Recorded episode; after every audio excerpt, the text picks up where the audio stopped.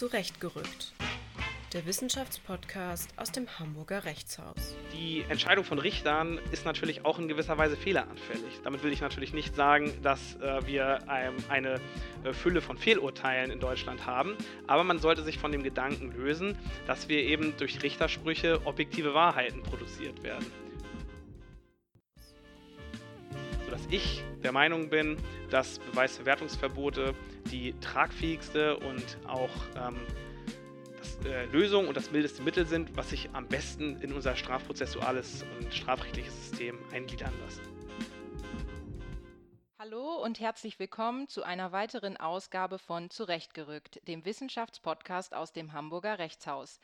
Mein Name ist Simone Kuhlmann und heute wollen wir uns dem Strafprozessrecht zuwenden. Dazu haben wir uns heute Benjamin Knebel eingeladen, der sich in seiner Dissertation mit, dem, mit der Begründung von unselbstständigen Beweisverwertungsverboten beschäftigt hat. Herzlich willkommen, Benjamin. Vielen Dank für die Einladung. Ja, Benjamin arbeitet seit September 2021 als Anwalt in einer mittelständischen Kanzlei in Hamburg mit Schwerpunkt Wirtschaftsstrafrecht. Zuvor war Benjamin wissenschaftlicher Mitarbeiter am Lehrstuhl für Strafrecht und Strafprozessrecht bei Professor Dr. Dr. Milan Kuli sowie am Universitätskolleg der Universität Hamburg. Ja, Benjamin, ich weiß ja, du hast gerade deine Dissertation abgegeben. Hand aufs Herz, wenn du zurückblickst, wie guckst du heute auf deine Promotionsphase zurück? Also wenn ich auf meine Promotionsphase zurückschaue, dann ist das auf jeden Fall eine sehr bereichernde Zeit.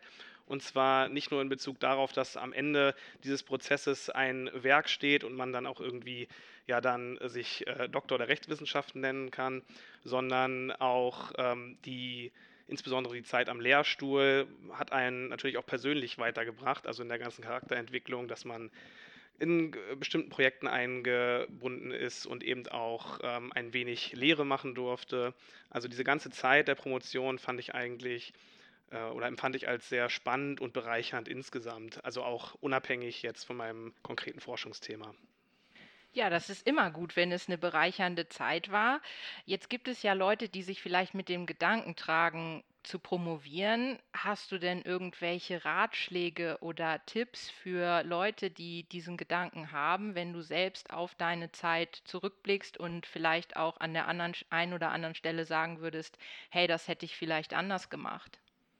Also dazu kann ich erstmal sagen, man sollte sich das natürlich genau überlegen, weil man ja einen relativ langen Zeitraum sich mit einem äh, bestimmten Thema auch äh, beschäftigen muss, sodass man auch ein gewisses Interesse natürlich für, ähm, für das Thema mitbringen sollte und äh, nicht zu sehr schon auf äh, das Ende, also sozusagen die äh, Promotion dann schauen sollte, sondern eben wirklich Interesse für ein Thema mitbringen sollte. Ja, äh, es ist sicherlich förderlich, wenn man einer strukturierten Arbeitsweise zuneigt, was bei mir äh, phasenweise nicht unbedingt der Fall ist. Will sagen, es ist natürlich immer von Vorteil, wenn man sich schon für sein konkretes Thema das schon gut ausgearbeitet hat und eben eine Struktur geschaffen hat, an der man sich vielleicht ähm, langhangeln kann, sodass man ähm, schon relativ früh weiß, äh, welche Themenblöcke man vielleicht äh, abarbeiten kann oder will und damit eben auch das äh, Zeitmanagement ein bisschen besser in den Griff bekommt. Denn die ähm, drei Jahre, die ja grundsätzlich angesetzt sind für so eine Promotion, die sind schneller vorbei, als man manchmal glaubt. Und ähm, ich kann es natürlich auch aus eigener Erfahrung sagen, äh, dass ähm, ja, wenn man ähm, viel Zeit darauf ähm, verwendet, sich erstmal dem Thema zu nähern und äh, zu schauen, ja, was gibt es überhaupt und in noch nicht diesen, den Themenzuschnitt sozusagen am Anfang äh, der Promotionsphase noch nicht äh, so weit, wenn der noch nicht so weit fortgeschritten ist, dann ähm, ja, dann kann es natürlich sein, dass das Ganze ein wenig äh, sich zieht und länger dauert.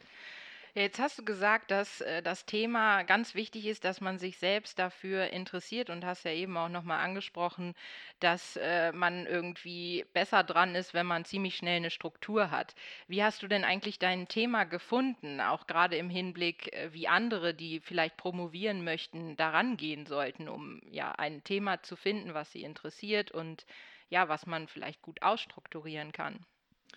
Also ich habe in der ähm, quasi nach dem nach Abschluss des ersten Staatsexamens äh, habe ich den Entschluss gefasst, dass ich gerne promovieren möchte und auch im Strafrecht und oder Strafprozessrecht und habe dann in der Folge noch zwei Seminare besucht an der Universität und äh, hat mich unter anderem auch mit ähm, einerseits mit ähm, der, dem Einfluss der Europäischen Menschenrechtskonvention auf den Strafprozess beschäftigt, sowie auch mit neuartigen Ermittlungsmethoden im Strafprozess. Und damit schneidet man natürlich äh, zwangsläufig auch das Thema äh, Rechtsbindung der Ermittlungsbehörden und eben auch Beweisverwertungsverbote an. Und ähm, ja, da gab's, gibt es ja eine beinahe unübersehbare Fülle an Beiträgen schon dazu, was natürlich im ersten Moment abschreckt. Aber äh, darauf werden wir sicherlich auch noch zu sprechen kommen. Die ähm, Lösung der Rechtsprechung hat mich nicht vollends überzeugt und ich bin davon ausgegangen, dass man vielleicht ähm, äh, gerade äh, in Bezug auf die Rechtsprechung des Europäischen Gerichtshofs für Menschenrechte ähm, vielleicht noch neue Einsichten gewinnen kann auf dieses Thema, sodass ich mich dann äh, eben für dieses Thema entschieden habe. Wobei ich dazu sagen muss, dass eben äh, auch diese Themenfindung und was am Ende jetzt aus dieser Arbeit geworden ist, natürlich auch ein Prozess war. Das heißt, bei mir stand nicht schon äh, im, am Start äh, meiner ähm, Promotionszeit fest, wohin die Reise geht. Das heißt, es musste sich dann auch erstmal entwickeln.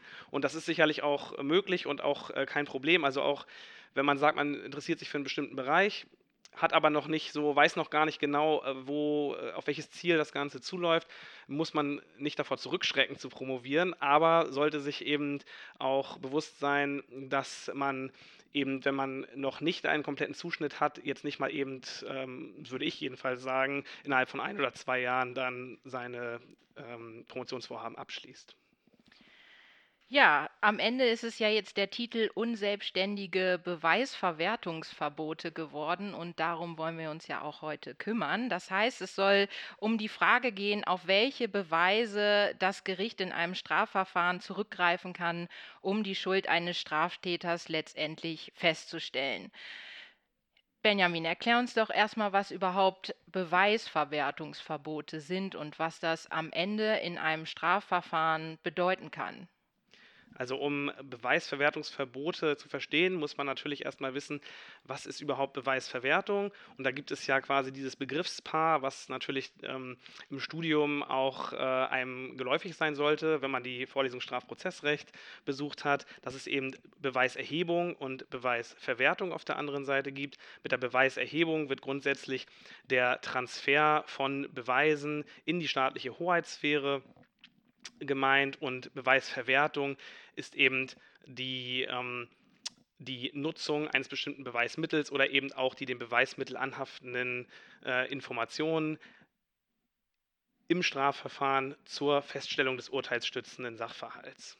Und Beweisverwertungsverbote sind dann auf der anderen Seite eben das Verbot, bestimmte Beweise, also Erkenntnisse, die man innerhalb eines Strafverfahrens gewonnen hat, für die Feststellung des urteilsstützenden Sachverhaltes zu verwenden oder eben zu verwerten.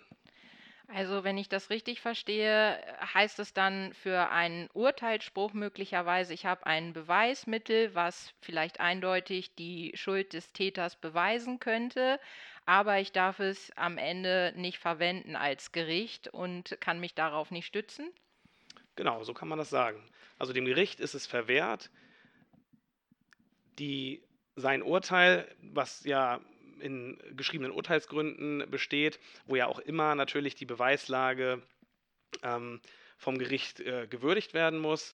Dabei darf das Gericht dann eben bestimmte Beweise, die einem Beweisverwertungsverbot unterliegen, nicht würdigen. Deswegen wird es teilweise auch oder kann man es auch als Würdigungsverbot bezeichnen. Ja, wann haben wir denn jetzt so ein Beweisverwertungsverbot? Also wann, wann liegt das denn vor? Welche Beweise darf ich denn wann nicht verwenden? Also da gibt es dann äh, innerhalb der Diskussion wieder eine Unterscheidung zwischen selbstständigen Beweisverwertungsverboten und unselbstständigen Beweisverwertungsverboten. Selbstständige Beweisverwertungsverbote sind dadurch gekennzeichnet, dass es keines Rechtsverstoßes seitens der Ermittlungsbehörden bedarf. Das kann man sich gut am Beispiel vorstellen von Tagebüchern. Das heißt, Tagebücher, die ja sehr stark geschützt sind vom allgemeinen Persönlichkeitsrecht, Da gab es schon häufiger die Frage, ob beispielsweise in spektakulären Mordprozessen Tagebucheinträge, in denen der vermeintliche Täter ähm, Taten schildert, ob diese eben gegen ihn im Strafverfahren verwertet werden können. Und da kommt es gar nicht darauf an, dass die Strafverfolgungsbehörden ähm, beispielsweise ähm, bei der Beschlagnahme äh, Vorschriften missachtet haben, das heißt einen Rechtsverstoß begangen haben, sondern nur darauf, dürfen wir das überhaupt zugrunde legen einer Verurteilung, weil das ja ganz ähm, intime Gedanken sind, die man natürlich eigentlich in dieser Intimsphäre ähm, verbleiben sollen und eben nicht der Öffentlichkeit zugänglich gemacht werden sollen. Das heißt, jeder soll ja auch seinen Privatbereich haben. Und ähm, dementsprechend ähm, ist da die Diskussion gewesen, darf man das eben verwerten oder nicht. Und unselbstständige Beweisverbote sind, wie der Name schon sagt, abhängig von einem Beweisverbotsverstoß, was sich in der Praxis so darstellt, dass eben bei den Ermittlungen ähm, ein Rechtsverstoß der Gestalt geschieht, dass beispielsweise ein fehlerhafter Durchsuchungsbeschluss vollstreckt wird und dabei eben dann Beweise zutage gefördert werden wo sich dann eben die Frage stellt, ob dieser Verstoß, dieser Rechtsverstoß der Ermittlungsbehörden eben dazu führen soll, dass diese Beweise in einem Strafverfahren nicht verwertet werden können. Ja, wenn ich jetzt aus ja, gesellschaftlicher Perspektive darauf blicke, dann würde ich sagen, eigentlich müsste doch die Gesellschaft ein großes Interesse daran haben, besonders bei so, ja, bei ähm, schweren Delikten, dass wir eigentlich alle Beweise, die wir ja zu Rate ziehen können, auch benutzen. Vor allen Dingen, wenn klar ist, dass sich daraus was ergeben kann. Ja, genau. Das ist eben das äh, große Problem oder äh, was ähm, der breiten Masse der Gesellschaft natürlich teilweise schwer verständlich ist, gerade wenn es um schwere Straftaten geht. Wir haben natürlich in Paragraph 244 Absatz 2 der Strafprozessordnung die Pflicht der Ermittlungsbehörden oder auch der, des Gerichts postuliert, vor allen Dingen des Gerichts postuliert, dass eben die Wahrheit zu erforschen ist. Und dazu gehört natürlich eben auch alles, was man an Erkenntnisquellen für die Wahrheitssuche zur Verfügung hat, eben auch auszunutzen. Andererseits, und das wird vor allen Dingen auch durch Artikel 6 der Europäischen Menschenrechtskonvention, aber eben auch über Artikel 20.3 Grundgesetz ist das eben auch ein äh, Grundrecht oder grundrechtsgleiches äh, Recht, kann man so sagen, die Verfahrensfairness. Das heißt, der Beschuldigte hat eben auch ein Recht darauf, dass gegen ihn nur in legaler Weise prozediert wird. Und die Beweisverwertungsverbote sind eben, oder bei denen kommt natürlich eben dieser Konflikt genau zum Tragen, dass es eben äh, ab oder dass eben eine Entscheidung getroffen werden muss, ist eben der Wahrheitsermittlung der Vorzug zu gewähren oder eben der Verfahrensfairness. Und zu diesem Konflikt hat selbst der Bundesgerichtshof das Postulat aufgestellt, dass es eben keine Wahrheitsermittlung um jeden Preis geben dürfe. Okay, also wenn ich das richtig sehe, dann haben wir klar auf der einen Seite das Strafverfolgungsinteresse des Staates, aber auf der anderen Seite stehen dann halt auch die Interessen des Beschuldigten beziehungsweise seinem Individualrechtsschutz. Ja, jetzt hast du eben schon gesagt, was der BGH dazu sagt, aber ähm, ja, wie wird denn das insgesamt gelöst, dieser Konflikt, oder wie wird es denn versucht, vielleicht auch äh, ja, in der strafrechtlichen Literatur, wie wird denn damit umgegangen mit diesem Problem? Ja, also um sich vielleicht mal nochmal ein äh, Beispiel vorzustellen, in dem dieser Konflikt ähm, zum Tragen kommt, äh, da kann man unter anderem auf den ähm, sehr stark ähm, in den Medien präsente Fall Gefgen, also die Entführung von dem Jakob Metzler, ähm, zurückgegriffen werden, in dem dem Beschuldigten Gefgen Folter angedroht wurde, um letztendlich natürlich in erster Linie, um das äh, Kind, was entführt wurde, noch zu retten, aber was natürlich am Ende dazu geführt hat, dass man eine Leiche gefunden hat. Und eine Leiche ist natürlich auch ein Beweismittel in einem Strafprozess. Und da ist eben die Frage, wir haben einen sehr, sehr starken Verstoß auf der einen Seite der Ermittlungsbehörden, eben die Androhung von Folter. Und wir haben natürlich ein sehr, sehr wichtiges Beweismittel für den Prozess. Und da wird eben dieser ganze Konflikt deutlich. Was soll man jetzt tun? Wird der Wahrheitsermittlung der Vorzug gewährt oder soll man eben sagen, aufgrund dieses Verstoßes der Ermittlungsbehörden darf eben das, was dabei zutage gefördert wurde, nicht mehr Gegenstand strafprozessualer Wertung werden. Und da gibt es ganz unterschiedliche Theorien, ähm, ein ganz großes Spektrum, da diese ganze Diskussion eigentlich sich schon seit ähm, Entstehung der Strafprozessordnung eigentlich schon diskutiert wird. Und da gibt es natürlich flexiblere Theorien und strengere Theorien um jetzt nicht das komplette Meinungsspektrum einmal nachzuzeichnen, sondern nur einem ein Gefühl mal dazu geben, wie diese Theorien oder wie diese gegensätzlichen ähm, Ansätze aussehen, kann man sich einmal als Beispiel die sogenannte Beweisbefugnislehre anschauen. Die geht eben davon aus, dass in der strafprozessualen ähm, Befugnisnorm, also beispielsweise Sicherstellung, Telekommunikationsüberwachung, Durchsuchung, eben nicht nur die Befugnis liegt, in beispielsweise den Geheimbereich eines Beschuldigten einzudringen, sondern eben auch die Befugnis, diesen Beweis in einem Strafverfahren zu verwerten. Und wenn eben die ähm,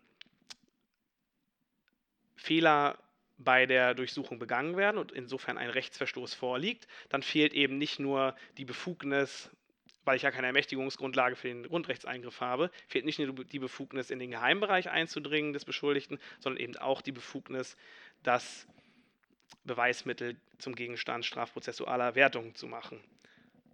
Das hat zur Folge, dass wir bei nahezu oder eigentlich jedem Verstoß gegen strafprozessuale Regelungen ein Beweisverwertungsverbot haben. Okay, also verstehe ich richtig. Wir haben eine Perspektive, die es sehr streng am Ende nimmt und in der Regel dazu kommt, dass das, äh, wenn wir einen Verstoß haben, das Beweismittel auch am Ende nicht verwertet werden darf. Und das ist aber wahrscheinlich, ist das die Auffassung der Rechtsprechung oder wer vertritt das? Das ist vor allen Dingen eine Literaturauffassung, die insbesondere natürlich die Verfahrensfairness, wenn man sie als äh, darunter unter Verfahrensfairness verstehen würde, dass eben die Ermittlungsbehörden nur rechtmäßig handeln dürfen, die diese Sichtweise eben sehr herausstreicht und demgegenüber steht die unter anderem vom Bundesgerichtshof vertretenen äh, Abwägungsmodelle, die etwas flexibler in der Handhabung sind, da sie eben versuchen, unterschiedliche Wertungsgesichtspunkte abzuwägen, wie beispielsweise die Stärke des Tatverdachts oder eben den Ansehensverlust der Ermittlungsbehörden durch das äh, Verwenden illegaler Beweise, aber eben auch ähm, unter anderem hypothetische Erwägungen, beispielsweise ob eben ähm, die Ermittlungsbehörden auch äh, auf legalem Wege das Beweismittel hätten erlangen können. Und aus einer Gesamtabwägung dieser Umstände wird dann am Ende ermittelt, ob eben in diesem Fall ein Beweisverwertungsverbot greifen soll oder nicht. Und ja, wie ähm, die Frage ist dabei natürlich, inwieweit lassen sich diese einzelnen Gesichtspunkte, die von, dieser Ab, von diesen äh, Abwägungslehren eben vorgebracht werden, inwieweit lassen die sich dann überhaupt als eine Münze darstellen, sodass man sagen kann, dieser Gesichtspunkt hat einen Wert x und dieser Gesichtspunkt hat einen Wert y, sodass wir dann am Ende sagen können, es überwiegt die Verwertung oder es überwiegt eben die Nichtverwertung. Genau, ich hätte jetzt äh, mich gefragt, wo du das so erzählst, äh, ob das irgendwie ein konsistentes Modell ist. Also ob äh, man sagen kann, ja, die Gewichte sind immer ähnlich verteilt oder es gibt sozusagen so eine Art Raster, dass äh, immer, wenn es um Mord geht, äh, das schon besonders hohen Stellenwert hat äh, oder ob es völlig unvorhersehbar ist, wie am Ende der BGH damit umgehen wird. Also es hat sich natürlich eine gewisse Kasuistik schon herausgebildet, aber insgesamt wird von vielen Vertretern auch in der Literatur diesen Abwägungsmodellen natürlich vorgeworfen, dass diese zur Rechtsunsicherheit beitragen. Weil man kann sich vorstellen, wenn wir zu einem ähm, ganz ähm, geringen äh, Strafvorwurf ein ganz wichtiges ähm, oder ein ganz unwichtiges Beweismittel haben, was mittels eines ganz schweren Verfahrensverstoßes gewonnen wurde, dann kann man natürlich sagen, na gut, dann wird man das Beweismittel wohl nicht mehr verwerten können. Wenn wir aber gegenläufige Gesichtspunkte haben. Das heißt, wir haben einen, wie in dem Fall, den ich geschildert habe mit dem Fall Gefgen, wir haben einen ganz schlimmen Tatvorwurf oder einen ganz schweren Tatvorwurf und eben auch ein ganz wichtiges Beweismittel. Dann ist wieder die Frage, dann lässt sich dieser Konflikt eigentlich kaum auflösen. Und das führt dann meines Erachtens nach zu in gewisser Weise dezisionistischen Entscheidungen. Das heißt, es ist einfach die der Abwägungsvorgang zwar in gewisser Weise dargestellt wird, das heißt, es werden die Abwägungsparameter genannt, die in diese Abwägung einfließen sollen, aber es wird am Ende mehr oder weniger nur noch das Ergebnis mitgeteilt. Ja, in diesem Falle soll eben dem Strafverfolgungsinteresse der Vorzug gegeben werden. Und das finde ich bei der Lösung des BGH oder des Bundesgerichtshofes ähm, etwas unbefriedigend. Zwischen diesen ganz strengen Theorien und eben diesem relativ flexiblen Abwägungsmodell gibt es dann natürlich noch ähm, äh, unterschiedlichste äh, andere Versuche, dieses, äh, diesen Konflikt einzuhegen. Also unter anderem sind da relativ ähm, prominent auch die Schutzzwecklehren, die versuchen also aus dem Schutzzweck der, bestimmten der Verfahrensnorm letztendlich darauf zu schließen, ob wir eben ähm, eine Beweisverwertung vornehmen sollten oder nicht. Das kann man sich zum Beispiel vorstellen ähm, bei der ähm, Entnahme von ähm, Blut, bei der Blutentnahme. Äh, da wird von diesen Vertretern zum Beispiel äh, gesagt, naja, die körperliche Unversehrtheit soll quasi geschützt werden über diesen ähm, Gesetzesvorbehalt, dass wir eben dazu ähm, einen Richtervorbehalt und so weiter brauchen. Und wenn wir eben äh, schon das Blut abgenommen haben, durch die Beweisverwertung wird ja dann nicht mehr in die körperliche Unversehrtheit eingegriffen, sodass letztendlich der Schutzzweck es nicht gebietet, dass man eben den Beweis nicht verwerten soll. Und so wird quasi im Wege einer teleologischen Extension der strafprozessualen Norm wird letztendlich auf das Beweisverwertungsverbot geschlossen. Inwieweit das halt immer tragfähig ist, ist natürlich auch, ähm, lässt sich natürlich auch anzweifeln, denn beispielsweise, wenn wir uns anschauen, die Durchsuchungen, wenn fehlerhafte Durchsuchungen durchgeführt werden, was natürlich einen ganz starken Eingriff in die Privatsphäre und die Freiheitsrechte bedeutet, da ist es natürlich eben auch so, durch die Beweisverwertung wird natürlich nicht mehr in das Wohnungsgrundrecht eingegriffen, sodass man dann ja auch sagen könnte, naja, Schutzzweck der Norm wird wohl nicht sein, die Beweisverwertung zu verhindern. Und ähm, ja, das äh, macht es natürlich nötig, sich einfach weiterhin in dieser Diskussion zu versuchen, eben der Lösung zu nähern, die vielleicht den Ausgleich zwischen Strafverfolgungsinteresse und Beschuldigteninteressen besser einhegen kann. Und das hast du ja jetzt versucht in deiner Dissertation und äh, du hast dich ja versucht, sozusagen ein bisschen die nationale Ebene erstmal zu verlassen und hast geguckt, wie der Europäische Gerichtshof für Menschenrechte mit diesem Konflikt umgeht. Und dazu muss man vielleicht vorwegnehmen, ähm, dass die Europäische Menschenrechtskonvention eine ja nicht ganz unrelevante Rolle in der Strafrechtspraxis in Deutschland spielt, weil sie halt als wichtige Interpretationshilfe für die Auslegung nationalen Rechts gilt und insoweit wichtige Maßstäbe etwa im Hinblick auf Beschuldigtenrechte setzt. Ja, das vorweggenommen, wie löst denn jetzt der Europäische Gerichtshof für Menschenrechte diesen Konflikt oder versucht, diesen Konflikt aufzulösen? Also da müsste man oder sollte man vielleicht nochmal einen äh, Schritt zurücktreten und sich dann nochmal der Frage zuwenden, welche Wahrheit haben wir denn überhaupt im Strafprozess und äh, wie wichtig ist überhaupt die Wahrheitsermittlung für diese Lösung dieses gesellschaftlichen Konflikts, der zutage tritt, wenn eine Straftat begangen wurde. Der Europäische äh, Gerichtshof für Menschenrechte oder eben auch die Europäische Menschenrechtskonvention, so viel kann man einmal sagen, die positivieren den Anspruch auf Verfahrensgerechtigkeit. Und wie wir vorhin schon gesagt haben, 244 Absatz 2 StPO insbesondere den Anspruch auf Wahrheitsermittlung, das heißt das Strafverfolgungsinteresse. Und wenn wir uns einmal anschauen, mit ähm, welcher Wahrheit die, äh, die Gerichte im Strafprozess arbeiten, dann ist ja eine ganz zentrale Vorschrift Paragraph 261 der Strafprozessordnung, der eben sagt, dass der Richter über das Ergebnis der Beweisaufnahme nach seiner freien Überzeugung entscheidet. Das heißt, es gibt keine festen oder wenig feste objektive Kriterien, nach denen entschieden wird, ist anhand der Indizien, die gesammelt wurden, kann man daraus diesen Sachverhalt so rekonstruieren, dass wir davon ausgehen müssen, dass er sich in der Vergangenheit so zugetragen hat. 261 der Strafprozessordnung will sozusagen diese Unsicherheiten, die ja einfach aufgrund der Natur der Sache bestehen, weil wir eben nicht in die Historie hineinschauen können, überwinden, indem eben dem Richter diese Entscheidung überantwortet wird. Und die Entscheidung von Richtern ist natürlich auch in gewisser Weise fehleranfällig. Damit will ich natürlich nicht sagen, dass äh, wir ähm, eine äh, Fülle von Fehlurteilen in Deutschland haben, aber man sollte sich von dem Gedanken lösen, dass wir eben durch Richtersprüche objektive Wahrheiten produziert werden. Und wenn man jetzt sich dann anschaut, ähm, dieser Konflikt, von dem wir vorhin gesprochen haben, zwischen Wahrheit und Verfahrensgerechtigkeit, dann wird deutlich, wenn wir also gar keine objektive Wahrheit im Strafprozess erreichen können, dann kann auch die Wahrheitsermittlung nicht unbedingt der wichtigste Gesichtspunkt im Rahmen dieser Entscheidung sein. Nicht, dass die Wahrheitsermittlung nicht wichtig wäre, aber eben, man muss neben der Wahrheitsermittlung eben auch die Verfahrensgerechtigkeit denken. Und wenn man den Strafprozess, so wie ich das jetzt in meiner Arbeit eben ähm, auch gemacht habe, als ein Verfahren betrachtet, was letztendlich den Rechtszustand wiederherstellen soll, dann muss man neben dem Strafverfolgungsinteresse eben auch die Rechte des Beschuldigten mitdenken, sodass wir letztendlich zwar weiterhin diesen Konflikt haben zwischen Wahrheit und Verfahrensgerechtigkeit, aber eben, und das macht eben insbesondere Artikel 6 der Europäischen Menschenrechtskonvention, die Verfahrensgerechtigkeit mitdenken müssen.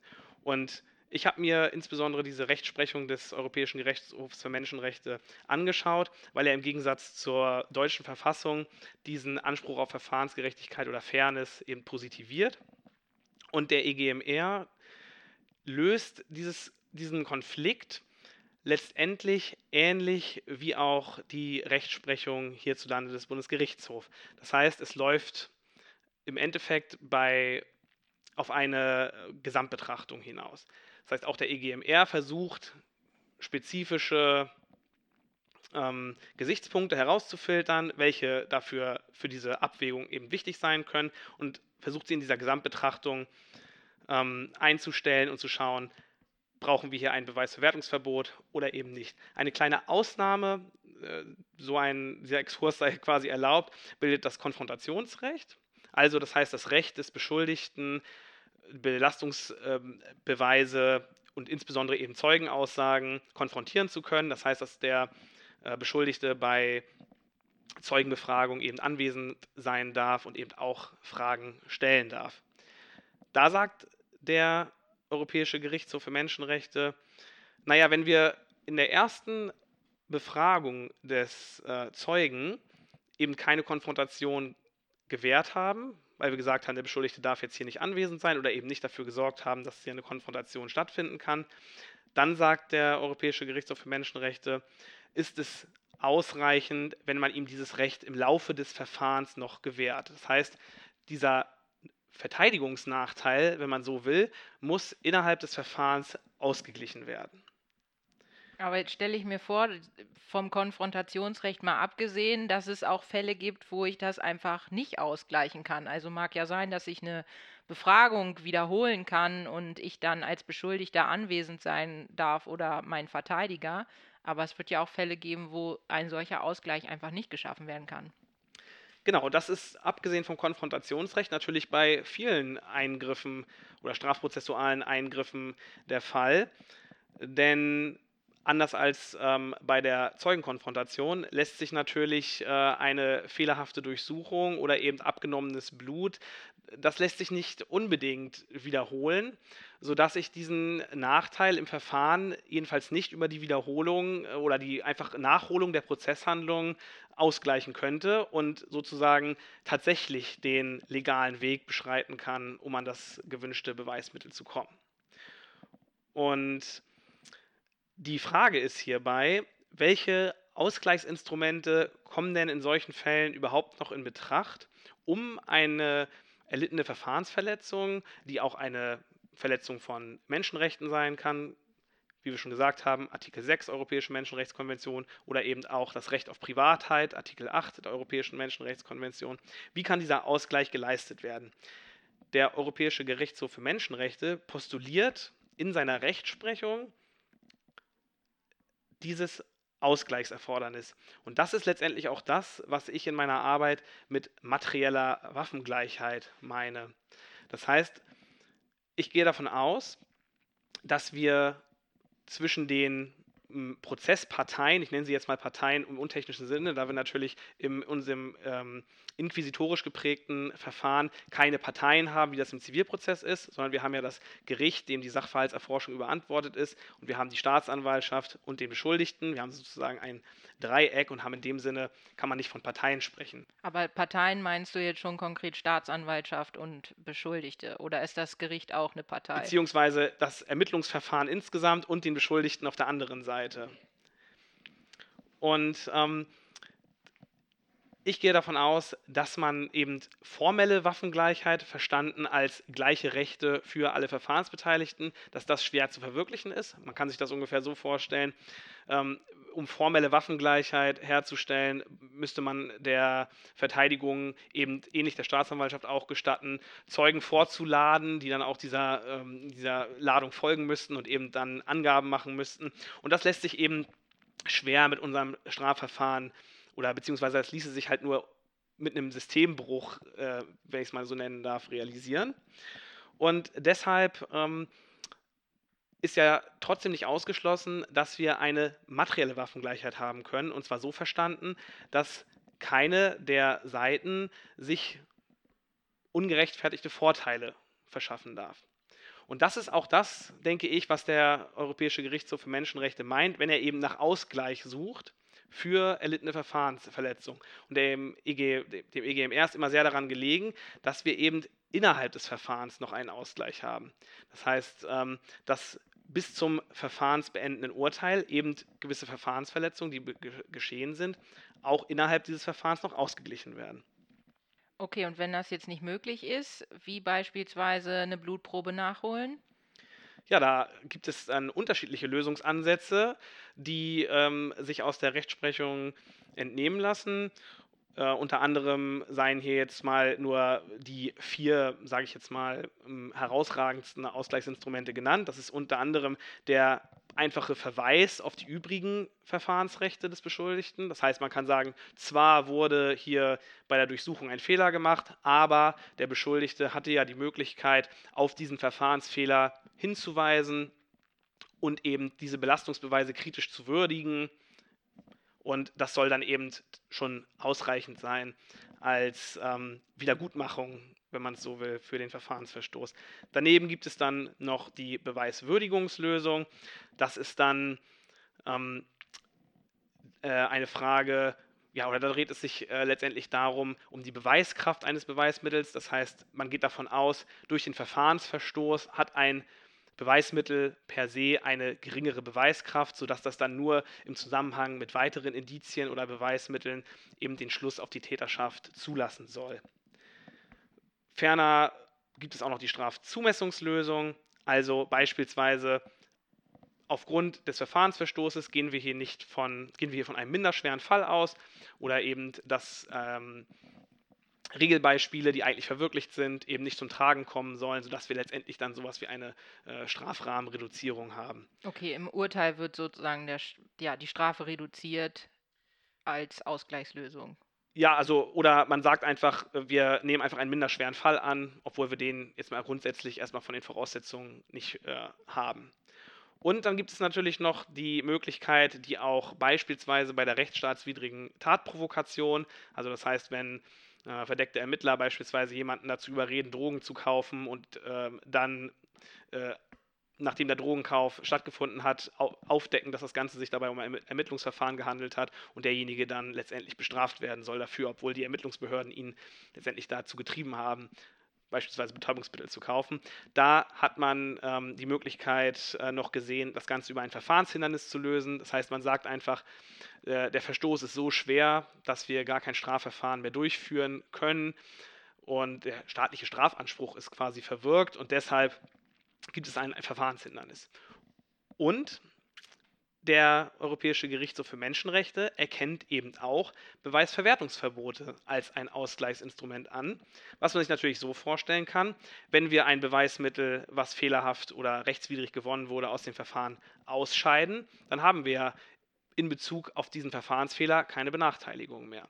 Das heißt, Beweisverwertungsverbote lassen sich eben auch als Ausgleichsinstrument darstellen um Verfahrensfehler auszugleichen und insoweit dann wieder materielle Waffengleichheit zwischen den Beteiligten herzustellen.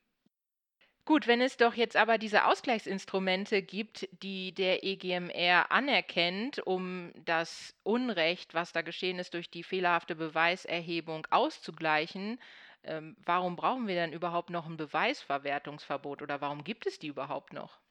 Ja, gute Frage. Da muss man sich natürlich dann anschauen, inwieweit diese Begründungsmodelle tragfähig sind. Also wir hatten ja schon angesprochen, welche Ausgleichsinstrumente es eben äh, gibt oder welche vorgeschlagen werden. Da wäre als erstes dann zu nennen der Verweis auf die übrigen Verfahrensrechte.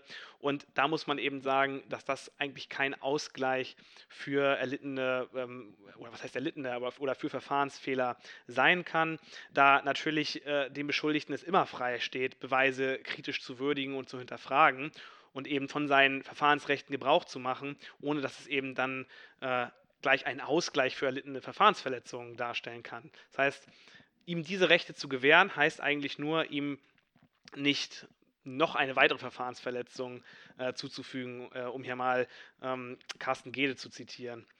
Die ebenfalls vorgeschlagene Beweiswürdigungslösung hat den Fehler quasi darin, dass ähm, man ja nicht per se sagen kann, nur weil ein Verfahrensfehler geschehen ist, beispielsweise Durchsuchung ohne Durchsuchungsbeschluss oder eben Tonbandaufnahme ohne die entsprechende Ermittlungsbefugnis, dass eben die Beweiskraft dadurch gemindert wird.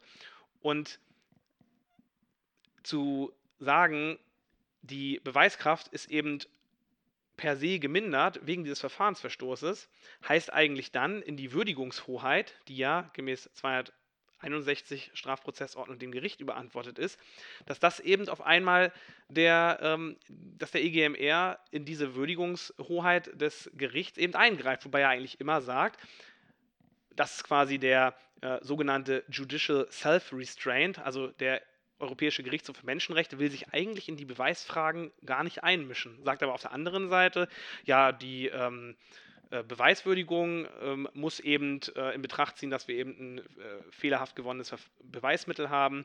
Und äh, ich sehe das eben ja anders oder denke mir eben, dass das dass die Frage des Verfahrensfehlers nichts über die Beweisqualität aussagen kann. Die äh, weiterhin vorgeschlagene Strafzumessungslösung, also zum Beispiel die Verneinung eines minderschweren Falles, also dass man eben sagt, wir haben eigentlich ein Regelbeispiel, was einen erhöhten Strafrahmen zur Folge hätte und den nehmen wir jetzt einfach nicht an wegen eines Verfahrensverstoßes. Da ist problematisch, dass Regelbeispiele, ähnlich wie Qualifikationstatbestände, ähm, ja die, ähm, die Rechtsfolge der Tat erstmal, ähm, erstmal abschließend modifizieren. Also diese Gesamtwürdigung der Umstände, die gemäß 46 ähm, Strafgesetzbuch bei der Strafzumessung eben durchgeführt werden muss, die kann man eben nicht übertragen auf diese Regelbeispiele. Also das, ähm, das würde eben bedeuten, dass wir, ähm, dass wir eine Gesamtwürdigung vornehmen, wo wir uns eigentlich die Frage stellen müssen, ist denn das Regelbeispiel erfüllt? Beispielsweise die Frage kann ja sein, wurde in ein Dienstgebäude eingebrochen. Da kann man sich natürlich die Frage stellen, ist das Gebäude, in das eingebrochen worden ist, ein Dienstgebäude. Das hängt unter anderem von der Widmung des Gebäudes ab, ist also eine Auslegungsfrage. Und was man eben nicht daran einstellen kann, ist eine Gesamtwürdigung, wo man jetzt sagt, naja, es ist ein Dienstgebäude, aber wir haben ja einen äh, Verfahrensfehler und deswegen sagen wir jetzt, grob gesprochen, es ist gar kein Dienstgebäude mehr, sondern wir haben ein, das Regelbeispiel ist eben nicht verwirklicht oder das Qualifikations- Merkmal. Und deswegen ist diese Strafzumessungslösung meines Erachtens nach auch nicht besonders tragfähig. Und in Bezug auf das letzte angesprochene Ausgleichsinstrument, das Verfahrenshindernis, muss man sehen, das Verfahrenshindernis ist ja eine sehr drastische Folge eines Verfahrensverstoßes, da eben das gesamte, ja, das gesamte Verfahren, was geführt wurde, zum Erliegen kommt automatisch. Das mag für ganz schwere Verfahrensverletzungen eine tragfähige Begründung sein, weil man dann wie bei der rechtsstaatswidrigen Tatprovokation sagen kann, es besteht gar kein Interesse an einer Strafverfolgung, wenn das orchestrierte Straftaten sind, wo die Ermittlungsbehörden letztendlich den Anschluss dafür gegeben haben. Man muss sich dann aber die Frage stellen, ist denn dieses Verfahrenshindernis das mildeste Mittel, um letztendlich den Ausgleich zwischen Strafverfolgungsinteresse und Verfahrensgerechtigkeit herzustellen. Ähm, und da muss man eigentlich sagen, Beweisverwertungsverbote sind zielgenauer. Sie können ein bestimmtes Beweismittel aus dem Verfahren ausschließen. Man kann aber auch davon ausgehen, dass Beweisverwertungsverbote das gesamte Verfahren erfassen und alle Beweismittel aus diesem Verfahren ausschließen, sodass wir in der Wirkung einem Verfahrenshindernis gleichkommen. Und um zu verhindern, dass wir ein Nebeneinander haben, also ein zweispuriges System, für bestimmte Ver Ver Verfahrensverletzungen machen wir Verfahrenshindernis, für andere machen wir ein Beweisverwertungsverbot, könnte man sich eigentlich darauf einigen, dass wir das Ganze immer über Beweisverwertungsverbote lösen. Sodass ich der Meinung bin, dass Beweisverwertungsverbote die tragfähigste und auch ähm, das, äh, Lösung und das mildeste Mittel sind, was sich am besten in unser strafprozessuales und strafrechtliches System eingliedern lassen. Wenn ich das richtig sehe, dann kommt äh, ja deine Lösung oder das, was du jetzt herausgefunden hast, aber am Ende wieder auf dasselbe hinaus wie die strengen Theorien, die wir eingangs betrachtet haben, die ja eigentlich immer zu einem Beweisverwertungsverbot am Ende kommen, wenn wir eine fehlerhafte Beweiserhebung haben. Als Zwischenergebnis kann man das so festhalten, dass man natürlich jetzt erstmal, wenn man sich die Ausgleichsinstrumente anschaut, mein Ergebnis oder mein Zwischenergebnis ist, ja, nur das Beweisverwertungsverbot kann eben solche Benachteiligungen im Verfahren erstmal ausgleichen. Was man sich aber dann immer noch ähm, vergegenwärtigen muss, ist, dass wir ja immer von Benachteiligungen sprechen, die ausgeglichen werden müssen. Und da kann man sich natürlich die Frage stellen, ob die Lösung, dass man eben jedem Fehler bei der Beweiserhebung ein Beweisverwertungsverbot folgen lässt, nicht zu Überkompensationen führen kann. Also heißt, dass wir letztendlich dem Beschuldigten das allgemeine Lebensrisiko, Straftaten oder einer Straftat überführt zu werden, abnehmen und nicht nur letztendlich rechtlich missbilligte Gefahren. Das heißt, wir müssen uns fragen, oder ich habe mich gefragt, ob man das nicht noch normativ einschränken kann ohne, wie die Rechtsprechung, auf eine Abwägung, wo die Gewichtung der einzelnen Abwägungsparameter nicht komplett einsichtig gemacht wird, ob wir das nicht anders lösen können. Ja, äh, und was schlägst du da vor, wie man das anders lösen kann? Also wenn wir die Waffengleichheit als Benachteiligungsverbot ähm, verstehen, dann finde ich, und das ist jetzt nicht, dass ähm, dieser, ähm, dass das jetzt äh, quasi von mir selbst äh, von Grund auf entwickelt wurde, man kann natürlich eine Prognoseentscheidung zu Rate ziehen. Und das ist gar nicht neu, denn hypothetische Ermittlungsverläufe, das heißt die Frage, hätte, nicht man, hätte man, hätten die Ermittlungsbehörden das Beweismittel nicht auch auf legalem Wege erlangen können, das ist schon länger in der Diskussion. Okay, wenn ich das richtig verstehe, fragt man sich am Ende, ob das Beweismittel äh, bei einem anderen Verlauf äh, hypothetisch auch rechtmäßig hätte erlangt werden können. Und wenn das der Fall ist, dann kann ich es dann doch vielleicht verwenden. Genau, die Frage ist dann dabei, welchen Maßstab man da wählt. Und da gibt es natürlich auch unterschiedliche Auffassungen. Ich habe ja eingangs auch schon gesagt, dass auch der Bundesgerichtshof in seiner Abwägung teilweise eben auch hypothetische Ermittlungsverläufe mit einbezieht. Das heißt, dieses Instrument, sage ich jetzt mal, ist äh, auch der Abwägungslehre nicht ähm, unbekannt. Und ähm, ja, die Frage ist dann eben, äh, wie man äh, diese Prognose gestalten muss. Was man dazu vielleicht noch sagen kann, der Strafprozessordnung insgesamt sind solche Hypothesen auch gar nicht unbekannt, denn äh, gerade bei den neuartigen Ermittlungsmethoden äh, wird teilweise dann bei bestimmten Verwendungsregelungen, also ob ich zum Beispiel Erkenntnisse, die ich, gegen, die ich bei einer Ermittlungsmaßnahme gegen den einen Beschuldigten, gegen einen noch nicht Beschuldigten, aber eben durch zum Beispiel eine Telekommunikationsüberwachung ähm, nunmehr Beschuldigten, ob ich diese Erkenntnisse verwerten kann. Und da gehen die gesetzlichen Grundlagen oder die Regelungen auch davon aus, dass man eben danach fragen kann, ob eine Maßnahme auch gegen den nunmehr Beschuldigten hätte angeordnet werden können. Das heißt, die, ähm, der Grundgedanke des hypothetischen Ersatzeingriffes ist schon in der äh, Strafprozessordnung auch vorhanden. Die Frage ist also vielmehr, welchen Maßstab man da anlegt oder wie man diese Prognose äh, aufstellen muss oder diese Hypothese, damit wir eben einen gewissermaßen gerechten Ausgleich zwischen Strafverfolgungsinteresse und äh, Verfahrensrechten des Beschuldigten haben. Und ganz instruktiv sind vielleicht zwei Beispiele, wenn man sich das, äh, wenn das ansonsten etwas zu abstrakt ist. Und zwar kann man sich einerseits den äh, auch relativ berühmten Medizinalassistentenfall einmal ansehen. Und zwar ging es dort darum, dass äh, nach einem Verkehrsunfall einer der ähm, Teilnehmer an diesem Verkehrsunfall ins Krankenhaus eingeliefert wurde und die Polizei hatte natürlich ein Interesse daran herauszufinden, ob der irgendwelche ähm, illegalen Substanzen im Blut hatte. Da der Unfallteilnehmer allerdings auch schwer verletzt war und sofort notoperiert werden musste, ging es tatsächlich einfach nicht mehr, hier einen entsprechenden äh, Beschluss herbeizuführen, um eben dem Beschuldigten noch schnell Blut abnehmen zu lassen. Was Dazu aber müsste man vielleicht erstmal sagen, dass es Unbeschluss bedarf für eine Blutentnahme.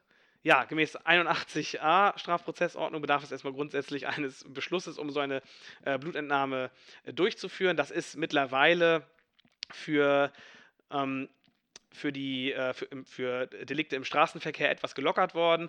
Aber um sich jetzt das nun mal so vorzustellen, gehen wir jetzt mal einfach von dieser vorherigen Regelung aus, dass wir erstmal grundsätzlich einen Beschluss brauchen, um rechtmäßig Blut abnehmen zu können, zur Veranschaulichung. Und ähm, wie ich schon gesagt habe, das Blut konnte ihm nicht mehr abgenommen werden, weil er eben operiert werden musste. Und das Problem ist eben, dass nach der Operation durch die anderen Mittel, die ihm dabei verabreicht wurden und eben auch durch den Zeitablauf, dieses Beweismittel keine Aussagekraft mehr hatte.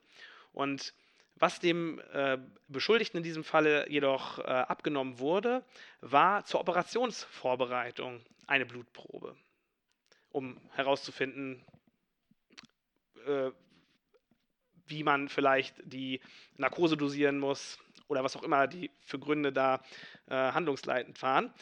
Und deshalb haben sich die Ermittlungsbehörden dazu entschlossen, diese Blutprobe zu beschlagnahmen. Und da gibt es ein entsprechendes Beschlagnahmeverbot, sodass man sagen kann, diese Beschlagnahme, die war rechtswidrig.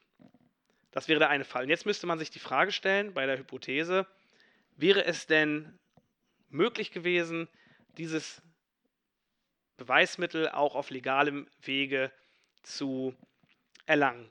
Und wenn der Bundesgerichtshof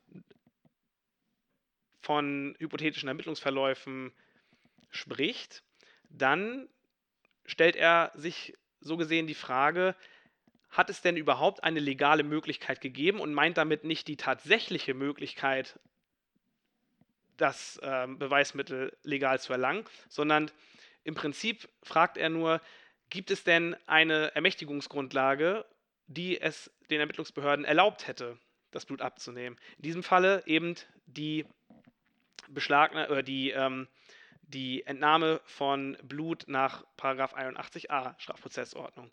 Der sagt ja aus, man darf Blutproben entnehmen sodass wir gar nicht auf eine Beschlagnahme zurückgreifen müssten, sondern es quasi abstrakt eine legale Möglichkeit gegeben hätte. Wenn man aber eine etwas strengere Betrachtung oder wenn man sich fragt, äh, was hat denn tatsächlich überhaupt für eine Chance bestanden, diesen legalen Weg zu gehen, dann fällt einem natürlich auf, die, sofern die, ob die zur Operationsvorbereitung entnommene Blutprobe eben ein Beschlagnahmeverbot unterliegt und nach der Operation keine zuverlässige Blutprobe mehr entnommen werden kann, dann hat natürlich tatsächlich gar nicht mehr die Möglichkeit bestanden, eine Blutprobe zu entnehmen. Sodass, wenn man sich tatsächlich nur auf die Chancen der Ermittlungsbehörden legal an, dieses, äh, an diese Blutprobe zu kommen, sagen muss, diese Möglichkeit hat eben nicht bestanden.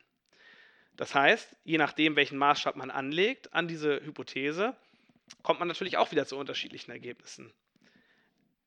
Einen zweiten Fall, den ich vielleicht noch kurz schildern möchte, ist der Fall Weimar. Da ging es darum, dass eine Durchsuchung durchgeführt wurde an einem bestimmten Tag und äh, dabei erstmal kein besonderes ähm, Beweismaterial äh, sichergestellt wurde, beziehungsweise die Ermittlungsbehörden noch nicht davon ausgingen, dass ein bestimmtes äh, Beweismittel ähm, von Bedeutung sein würde. Dieser Durchsuchungsbeschluss, der galt für einen Tag. Am nächsten Tag haben sich die Ermittlungsbehörden gedacht, oh, wir hatten da doch einen Mantel gesehen oder andere Kleidungsstücke äh, in dem Schrank und die könnten doch Anhaftungen haben, sodass wir doch ein großes Interesse an diesen haben könnten. Und haben dann, ohne erneut einen Durchsuchungsbeschluss zu beantragen, eine zweite Durchsuchung durchgeführt, weil sie davon ausgingen, mehr oder weniger, dass der Durchsuchungsbeschluss noch Gültigkeit hat oder einfach äh, davon abgesehen haben, sich einen neuen zu holen.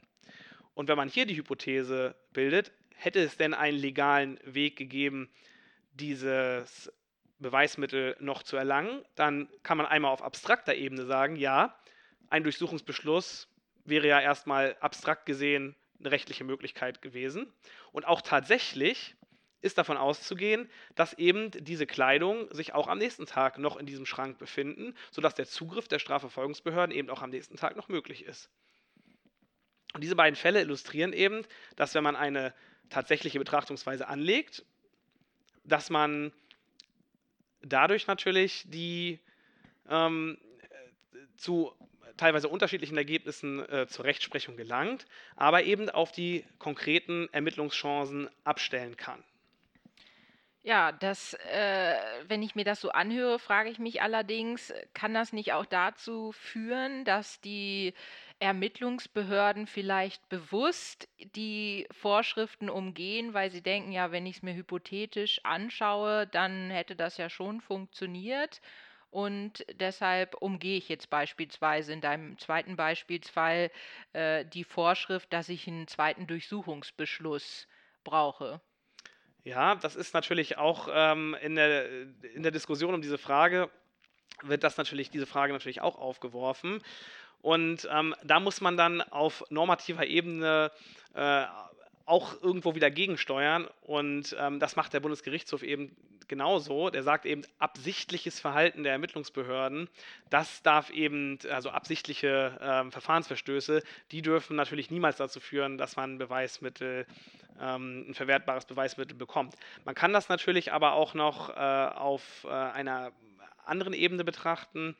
Und zwar äh, abgesehen davon, dass, die, ähm, äh, dass diese Möglichkeit bestünde, jetzt eben durch die Hypothese sich dann ein Beweismittel, also dass man eben gar keinen Durchsuchungsbeschluss beispielsweise mehr beantragt, äh, weil man sagt, naja, es hätte ja die Möglichkeit ähm, bestanden, dass man die, ähm, den Richtervorbehalt, um den es ja dabei letztlich geht, der ja dabei umgangen wird, dass man ähm, in gewisser Weise diese Umgehung des äh, Richtervorbehalts dazu nutzt, zu sagen, die Ermittlungsbehörden stehen dann aber in der Pflicht nachzuweisen, dass eben äh, kein Verfahrensverstoß stattgefunden hat. Das heißt, diese präventiven Garantien des Richtervorbehalts, die kann man sich eben äh, dadurch, ähm, die verlieren sozusagen nicht ihre Wirksamkeit dadurch, dass man Hypothesen zulässt, sondern ähm, behalten in gewisser Weise noch die äh, Funktion der Grundrechtssicherung, weil wir eben dann nicht mehr den Beschuldigten haben, der nach der vom Bundesgerichtshof vertretenen Widerspruchslösung erstmal grundsätzlich selbst sagen muss, nee, das war doch aber alles irgendwie, ging das doch nicht mit rechten Dingen zu und auch die Tatsachen dafür liefern muss, dass eben die Strafverfolgungsbehörden eben die ähm, Rechtmäßigkeit ihres Handelns nachweisen müssen. Ja, vielleicht abschließend noch, äh, dieser hypothetische Ermittlungsverlauf, diese Annahme, dass man sich das anguckt, was ist denn nun eigentlich der Vorteil gegenüber der Abwägungslehre, die der BGH vertritt? Du hast ja gesagt, zum Teil gucken sie sich das ohnehin schon an. Ähm, aber äh, würdest du jetzt sagen, es wäre besser, einfach sich immer nur das anzugucken und die anderen Parameter, die der BGH in seiner Abwägungslehre noch heranzieht, ganz rauszunehmen? Das muss man ja sagen, dass das ähm, die, der hypothetische Ermittlungsverlauf nicht äh, ein sehr häufig gewählter Abwägungsparameter der Rechtsprechung ist und dass sie letztendlich ähm, den dann heranziehen, wenn sie sagen wollen, naja, wir hätten es ja auch hypothetisch rechtmäßig erlangen können. Deswegen ist es ja ohnehin alles nicht so schlimm gewesen. Also er dient eigentlich eher dazu, ähm, Beweisverbotsverstöße äh, zu relativieren. Und er ist eben immer nur ein Faktor innerhalb der Gesamtabwägung. Das heißt, wir haben immer noch das Problem, dass wir, mh, dass wir eben schauen müssen, wie können wir die einzelnen Gesichtspunkte abwägen untereinander. Das heißt, diese Unsicherheit, die dabei besteht und die häufig dazu führt, dass der ähm, Beweisverwertung der Vorzug eingeräumt wird, dieses Problem kriegen wir damit nicht aus dem Weg. Und der Vorteil der äh, Prognoseentscheidung ist letztendlich, dass diese materielle Waffengleichheit, von der ich ausgehe, ja gleichförmig gewährt wird, weil die Verwertungsfrage auf Ermittlungschancen reduziert wird und dadurch das Verfahren im Mittelpunkt bleibt und eben nicht die Frage, welche, ähm, wie schwer ist das Tatunrecht, was verwirklicht wurde. Ja, ich äh, nehme auf jeden Fall mit, dass die Frage, welche Beweise am Ende im Strafverfahren äh, verwendet werden dürfen, wenn sie fehlerhaft erlangt äh, wurden, äh, doch sehr komplex ist und von vielen verschiedenen Theorien und Ansätzen geprägt ist und äh, ja, man da genau hinschauen muss. Ja, von daher, äh, ich könnte dir noch ewig zuhören. Auf jeden Fall ganz vielen Dank, dass du uns diese Einblicke in ja, dieses spannende Thema, aber auch wirklich komplexe Thema ähm, uns gewährt hast. Von daher ganz vielen lieben Dank, Benjamin. Ja, vielen Dank, liebe Simone, dass äh, ich hier meinen Ansatz auch äh, einmal vorstellen durfte.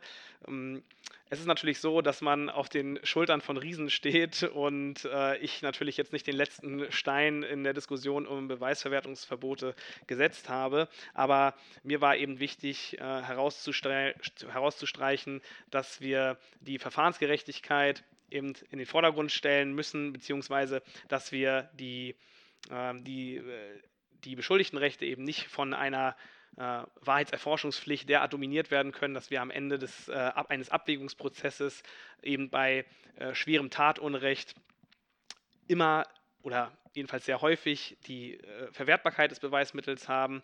Und äh, wenn man eben ähm, diesen Aspekt des Tatunrechts ausklammern will aus diesem Prozess, dann eignet sich halt eine Prognose, die eben das ganze, die ganze Bewertungsfrage auf diese Ermittlungschancen der einzelnen ähm, äh, Parteien oder der Staatsanwaltschaft reduziert, dazu diesen auszuschließen, um eben diesen der Abwägung etwas entgegenzusetzen.